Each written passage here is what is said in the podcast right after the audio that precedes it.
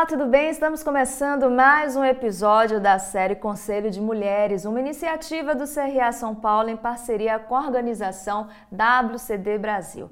Aqui nessa série eu bato um papo com administradoras que também são conselheiras e integrantes da WCD Brasil para falar sobre a importância da ampliação da participação feminina nos conselhos de administração, tanto aqui no Brasil como no resto do mundo. Hoje eu tenho o prazer de receber a administradora Alessandra Morrison. Ela que é executiva com mais de 25 anos de experiência na área de RH, atuando também como mentora, coach e conselheira no Instituto Bold, no Fundo Patrimonial FEA USP entre outras atividades.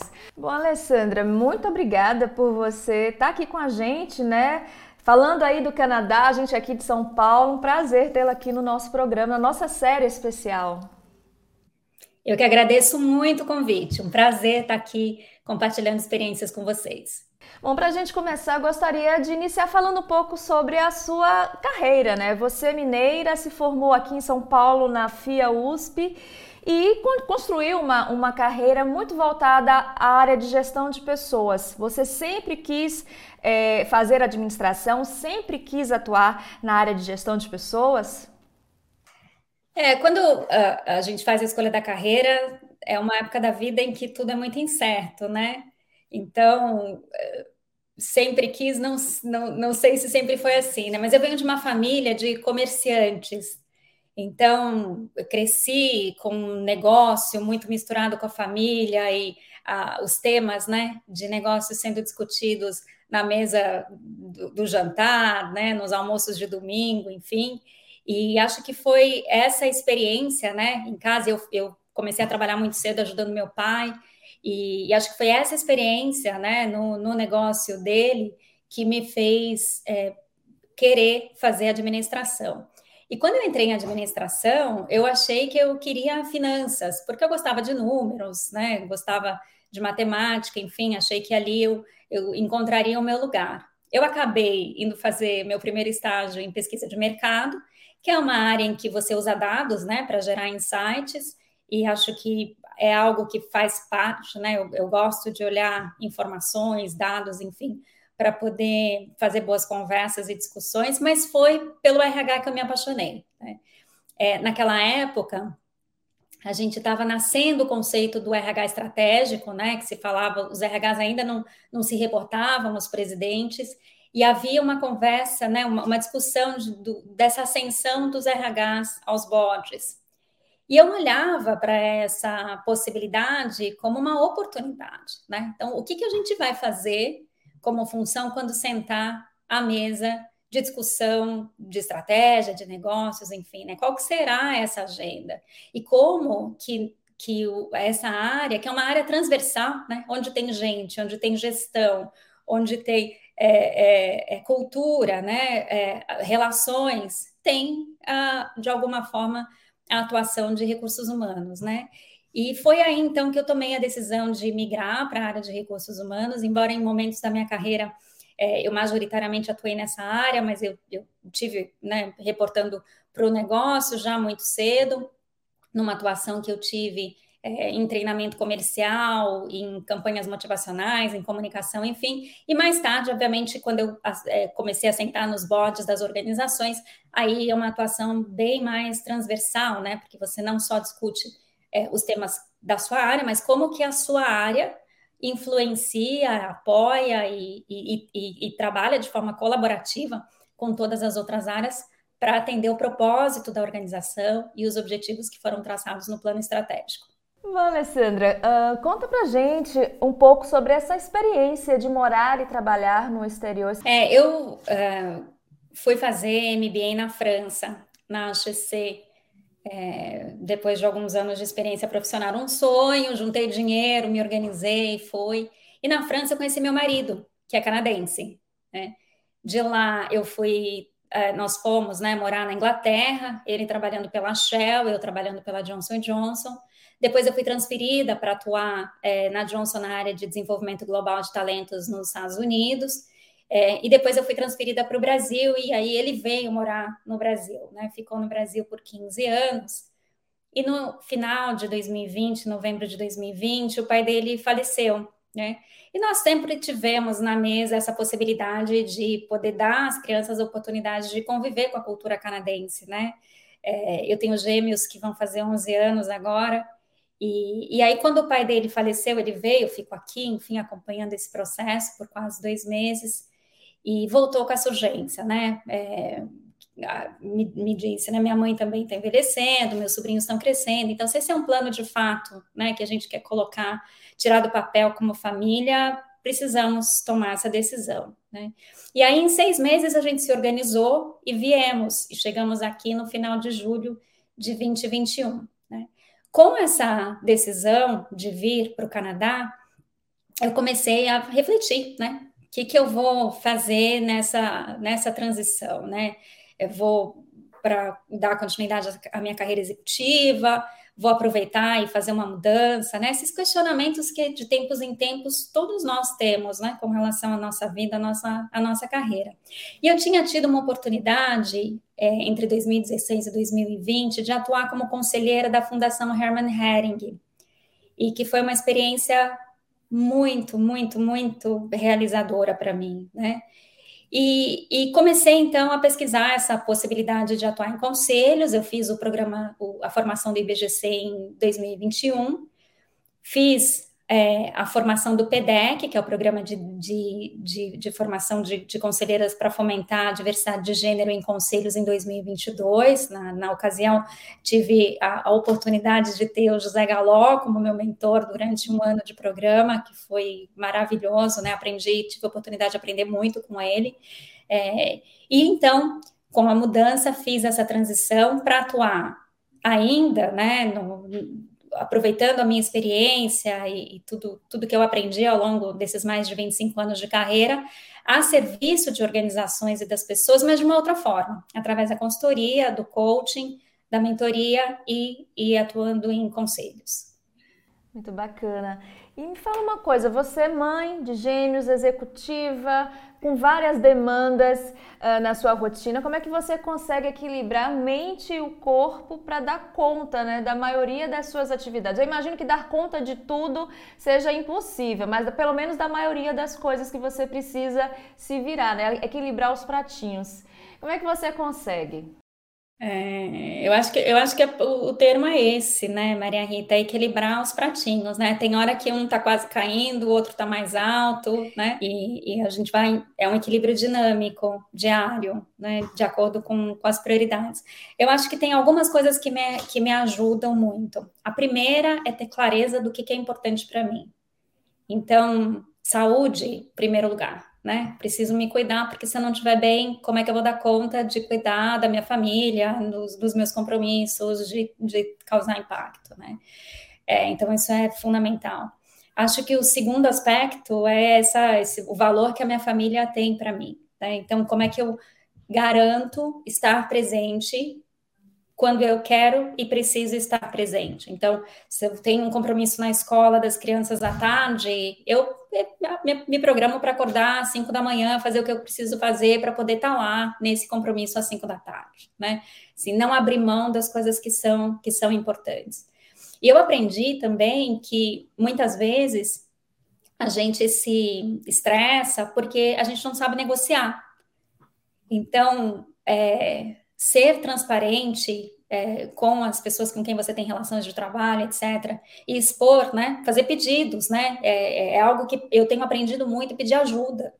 É, então, olha, não posso nessa data, tem a possibilidade da gente alterar, é possível fazer algum outro combinado, enfim, claro que tem compromisso, por exemplo, uma reunião de conselho está agendada, é um colegiado, são várias pessoas, que não vai fazer uma alteração numa reunião de conselho por conta de um compromisso individual, mas há outras ocasiões em que sim, isso é possível, né? Então, é, por que não fazer esses pedidos, né? Às vezes a gente fica, né? Eu ficava no passado com vergonha, não, não vou, né? E hoje não, aprendi a fazer e todo mundo tem as suas questões, né? Então, as pessoas entendem quando você coloca de uma forma transparente e clara, tentando acomodar as necessidades. É, faço meditação, faço yoga, faço terapia, tudo que, que é possível é, que tem disponível de recurso, é, tá aí, tá disponível, né? Outro dia, uma vez um chefe meu, ele me falou, nossa, você tem um time te ajudando. Sim, eu tenho um time me ajudando, e acho que a gente é, precisa buscar esses, esses caminhos, né? E meu marido, né? eu acho que a gente atua também como um, como um time em casa, de um apoiar o outro, tem hora que ele está viajando, eu estou aqui, tem hora que eu estou viajando, ele está aqui, para que a gente né, dê conta do, do, dos objetivos de vida que a gente tem, que, que a gente compartilha, né? Super importante essa parceria, né? Para mim é, tem sido fundamental. É isso aí, é isso aí. Bom, a gente está aqui, né, conversando porque a intenção dessa série é justamente falar sobre a diversidade, uh, da participação feminina nos conselhos. E você, como uma especialista em gestão de pessoas, mais de 20 anos de, de carreira, de experiência nessa área, eu gostaria que você nos falasse. Alessandra, como o RH ou o setor responsável, porque, porque, são tantos nomes, nomenclaturas, que eu não sei nem, nem qual a melhor para falar hoje sobre a área de gestão de pessoas. Mas como a área de gestão de pessoas pode ajudar a, a, as lideranças de uma empresa, a, o próprio conselho a se manter diverso, não só na cúpula, mas também em toda a sua estrutura? Eu acho que tem um, tem um tema hoje, é, um tema não, vários temas, né? Eu acho que a gente está vivendo um, um momento de, de transformação em que os ciclos eles estão ficando mais curtos, né? Isso tá, é, é explícito quando nós olhamos a, o tempo em que as, as empresas elas ficam nos, nos, índices de bolsa, né? Antes a gente tinha empresas que duravam 50 anos, 15 anos, 5 anos hoje, né? É, por conta das aquisições, das, das rupturas que tem modelos de negócio, etc., que estão tornando os ciclos mais curtos. Nesse contexto, a, a capacidade das empresas de dar a resposta é muito importante para que elas possam sobreviver né, e, e continuarem relevantes no mercado. Para que isso aconteça, para que as empresas consigam dar respostas eh, de forma ágil, enfim, elas precisam estar conectadas com o que está acontecendo no, no contexto dos seus negócios, né? Seja se for uma empresa de bens de consumo, como que o comportamento do consumidor, valores, etc., está mudando. Isso também tem que acontecer dentro da organização, porque eu só consigo atrair talentos se eu tenho políticas, enfim, que estão alinhadas com a, a, a, as, com a força de trabalho, com os talentos, para que eu possa atrair as pessoas que vão dar conta de dar as respostas que as empresas precisam. E aí, para eu estar tá, é, alinhada, eu preciso ter dentro da organização uma, um, uma amostra da sociedade porque senão não vou pensar em temas que são óbvios para atender às necessidades do mercado. Então, para mim, o tema da diversidade, ele é, antes de tudo, uma questão de negócio, de sobrevivência, de inovação, né? É, tem um case de uma empresa é, que já é antigo, já de, de, de um, 10 anos atrás, talvez menos, de uma empresa que criou um aplicativo de saúde e que quando as mulheres foram usar o aplicativo se deram conta de que pode, só poderia ter sido é, desenvolvido por homens porque não consideraram as mudanças que acontecem no corpo da mulher durante o ciclo menstrual.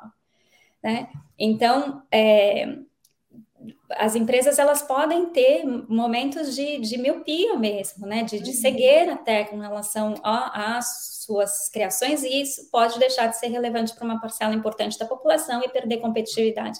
Então, o tema é, para mim, a diversidade está muito associada à inovação e a manter as organizações relevantes. Então, é, há dados da, trazidos pela McKinsey, por exemplo, que mostram que empresas que têm mulheres em conselhos, elas são mais rentáveis. Né? Exato. Né? E, e, acho que tem essa conexão do que a gente está falando, tem mais uma perspectiva mais ampla quando você tem diversidade, não é só mulheres, né? Negros, né? todos os tipos de diversidade, e diversidade de, de, pensamento, né? Porque não adianta uhum. ter diversidade de gênero e é todo mundo engenheiro por exemplo, né, uhum. né, que tem uma mesma, uma mesma formação. Então, quanto mais diverso, melhor.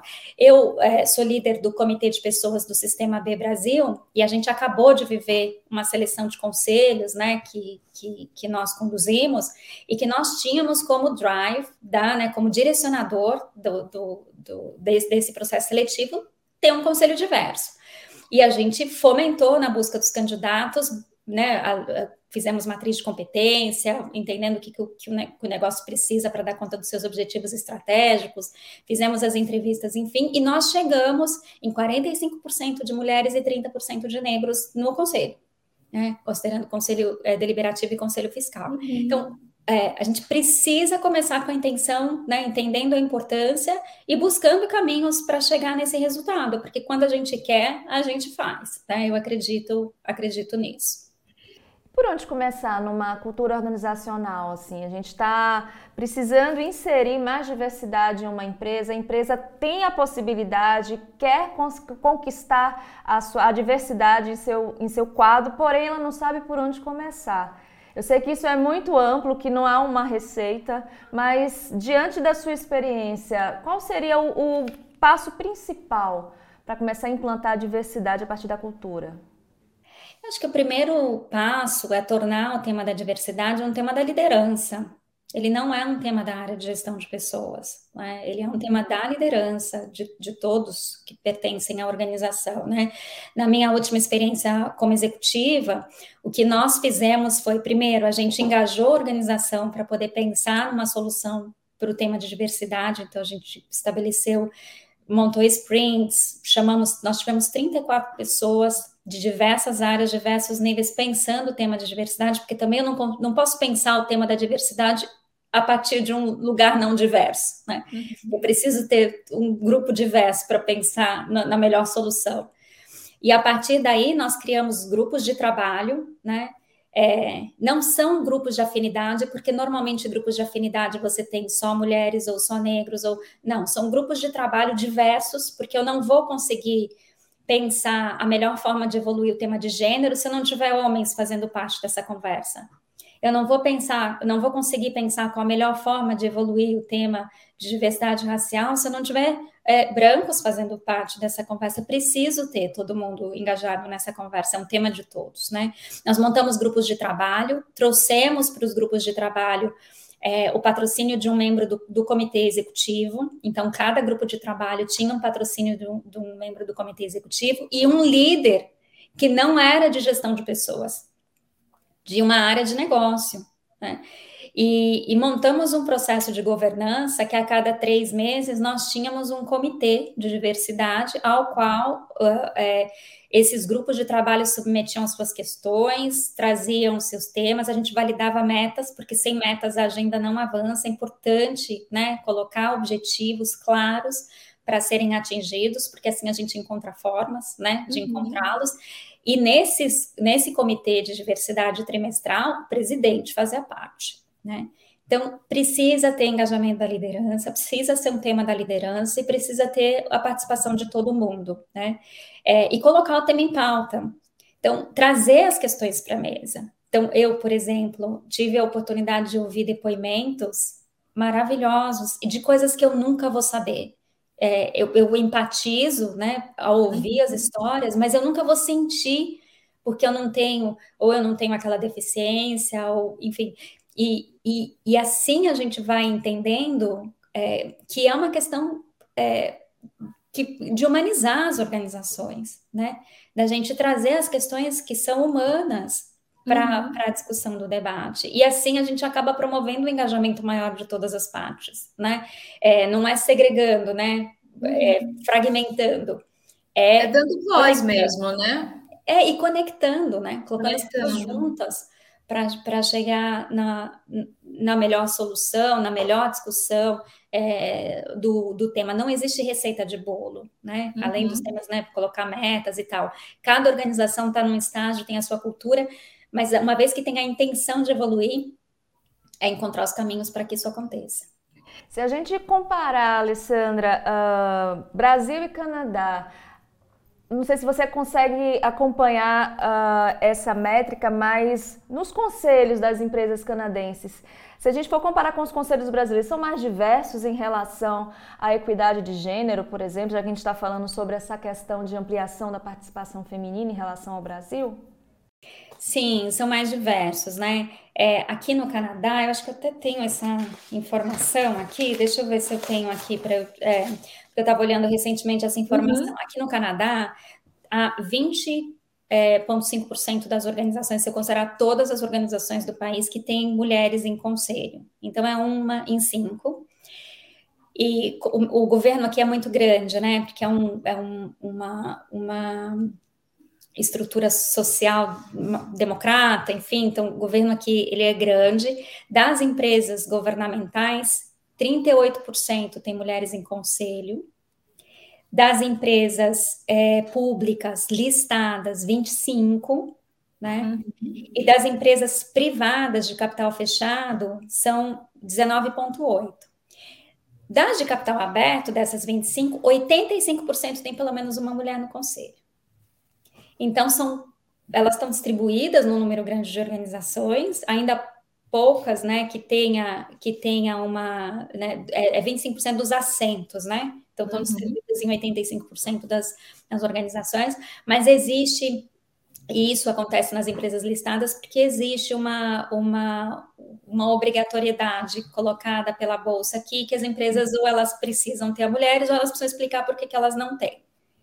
Então, essas regulações ajudam né, a fomentar é, a presença de diversidade, como é o tema das cotas, né? Sim. É, uma vez, eu sei que é um tema polêmico, tem gente que concorda, tem gente que não concorda, mas eu acredito que para a gente evoluir numa velocidade maior, a gente precisa, sim, ter é, é essas cotas é, ou essas é, condições, porque senão os, a gente vai avançar a passos muito lentos. E aí quem muito sofre são as próprias empresas, né? Estão perdendo oportunidades de terem resultados melhores por terem é, é, grupos mais diversos.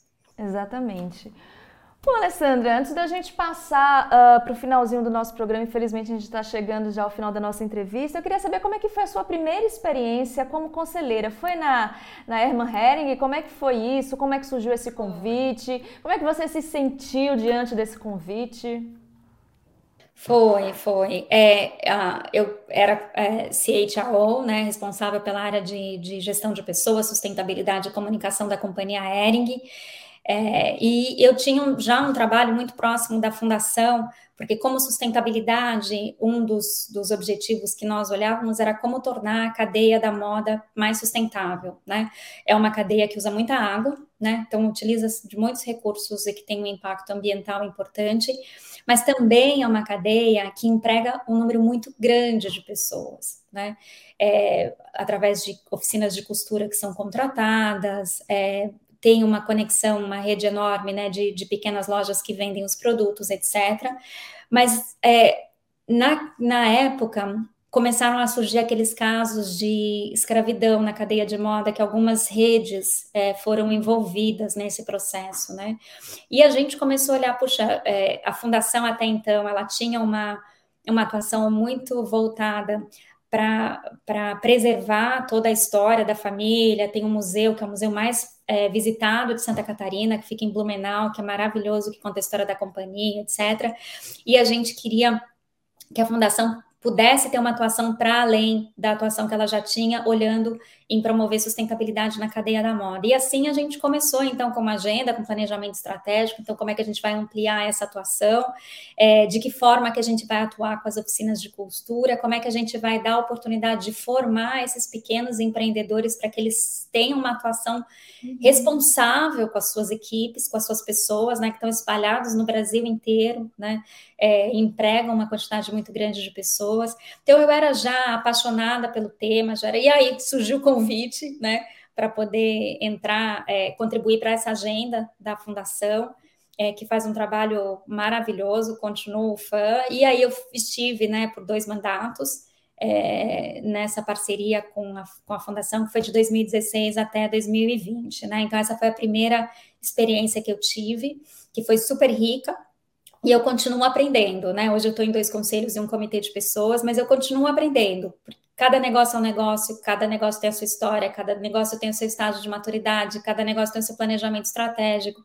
Então, é um aprendizado diário, né? E, e que para mim o mais importante é sentir que eu estou ajudando, né? Conseguindo fazer uma contribuição, apoiando essas organizações a evoluírem nas suas agendas, aprendendo sobre elas uhum. para eu poder é, é, tá alinhada, né? Com a essência, com o propósito, enfim. E, e para que eu possa aí deixar algum, alguma contribuição, algum impacto. Você já tinha feito o curso do IBGC quando você foi convidada ou foi consequência? Não, não, não. Foi essa experiência que, que, né, que foi muito válida para mim, que gerou na, na hora da minha reflexão, né, de fazer a minha mudança, minha transição de carreira, gerou essa vontade de poder fazer isso para mais organizações, né, e dedicar mais, muito mais do meu tempo é, com essa finalidade, né? E eu acho que quando você entra num conselho, para mim, né, você se associa a uma causa, né? A causa daquela organização, é, aquele propósito, é super importante ser um lugar que você né, se identifica, porque tem uma doação de tempo muito importante. Não é só a reunião do conselho, né? Tem todo o, tem tudo que acontece entre as reuniões, né? Os alinhamentos, preparo, estudo, material, enfim, para quando chegar na reunião você poder dar o máximo da sua contribuição, né? Então, para que essa doação de, de, tempo, né, esse compromisso de tempo de estudo, etc., aconteça, para mim é super importante que sejam organizações, né, que, que você admire e que Sim. e ajudá-las a, a evoluírem, a se desenvolverem, né? Que é um projeto do qual você queira fazer parte. Agora, uma curiosidade: como é que é a agenda de uma conselheira? Eu imagino que vocês devam levar bastante trabalho para casa, as reuniões são periódicas, eu não sei se são mensais, quinzenais. Fala um pouquinho sobre a sua rotina, para quem quer conhecer né, o dia a dia de uma conselheira. É, hoje eu tenho um conselho que eu tenho, são quatro reuniões por ano. Eu tenho um outro conselho que é mensal e eu tenho o sistema, o, o comitê de pessoas que é mensal, né? É, e eu, além disso, faço né, consultoria e, e atuo como coach e, e mentor executiva também. É, tem dinâmicas distintas. É, o, o que acaba acontecendo, de uma forma geral, né, no, nessas experiências que eu tenho, é que normalmente quando a gente sai, de, né, quando eu saio de uma reunião, eu tenho vários to-dos para fazer para a próxima, né? Seja me aprofundar nos temas que foram discutidos, seja fazer conversas com pares meus que estavam no conselho, para que a gente possa aprofundar algum tema ou para que a gente possa fazer algum tipo de alinhamento importante para construir para a próxima reunião. Então, é um encadeamento de conversas, né, que acontecem e que vão gerando é, possibilidades, né, de ações, de projetos.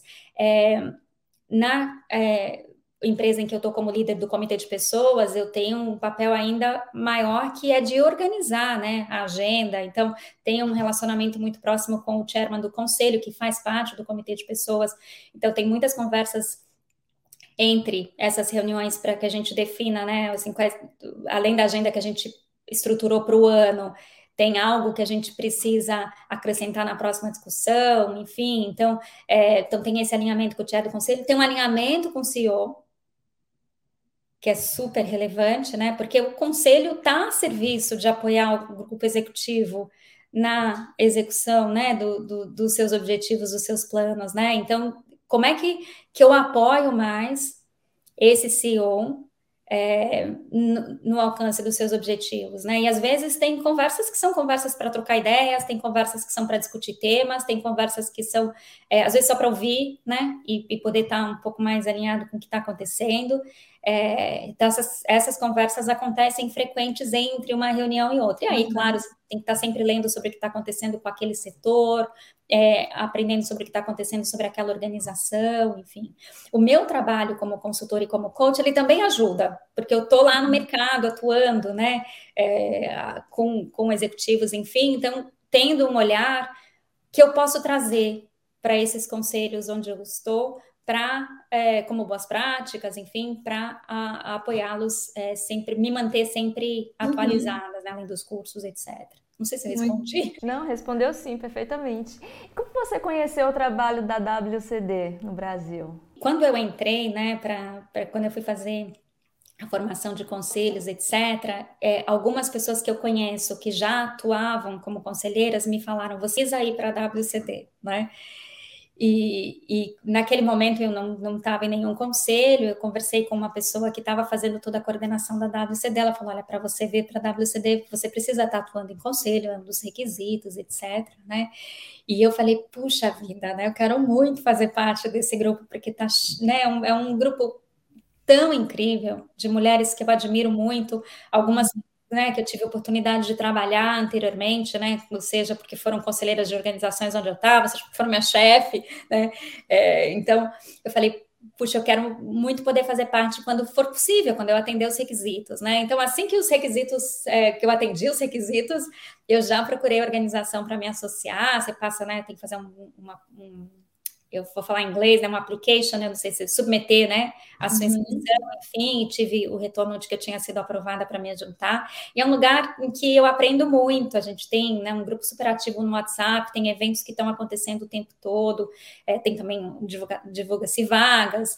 E eu, uh, por fazer parte do capítulo do Brasil, eu tenho acesso também ao que acontece em outros capítulos. Então, uhum. eventos acontecendo no mundo todo, é, temas interessantes e relevantes para o board, que me dá a oportunidade de estar tá sempre aprendendo, estar tá sempre atualizada. Bom, infelizmente a gente está chegando ao final do nosso programa, mas antes de encerrar aqui com a Alessandra, eu quero pedir uma dica de leitura, Alessandra. Pode ser uh, sobre o tema principal dessa conversa hoje, que é a equidade de gênero, participação feminina nos conselhos, pode também ser sobre gestão de pessoas, como pode ser um título que não tenha nada a ver com a área da gestão, a área empresarial que você goste, que você queira compartilhar com a gente. Eu fiz um curso recente é, numa instituição no Brasil, fiz online, que se chama Palas Atena, sobre diálogos, e que eu acho que é um tema muito relevante para tudo, né? Eu acho que a gente está num contexto de, de de uma sociedade né, em todo lugar muito polarizada, né, com baixa tolerância.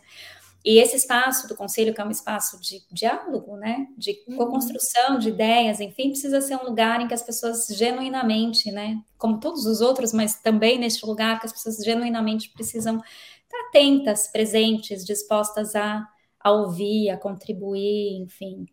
E então eu, eu acho que eu tenho duas dicas aí, né? Um que é do do, do Marshall Rosenberg, que é uh, o autor né, que trouxe o conceito de comunicação não violenta.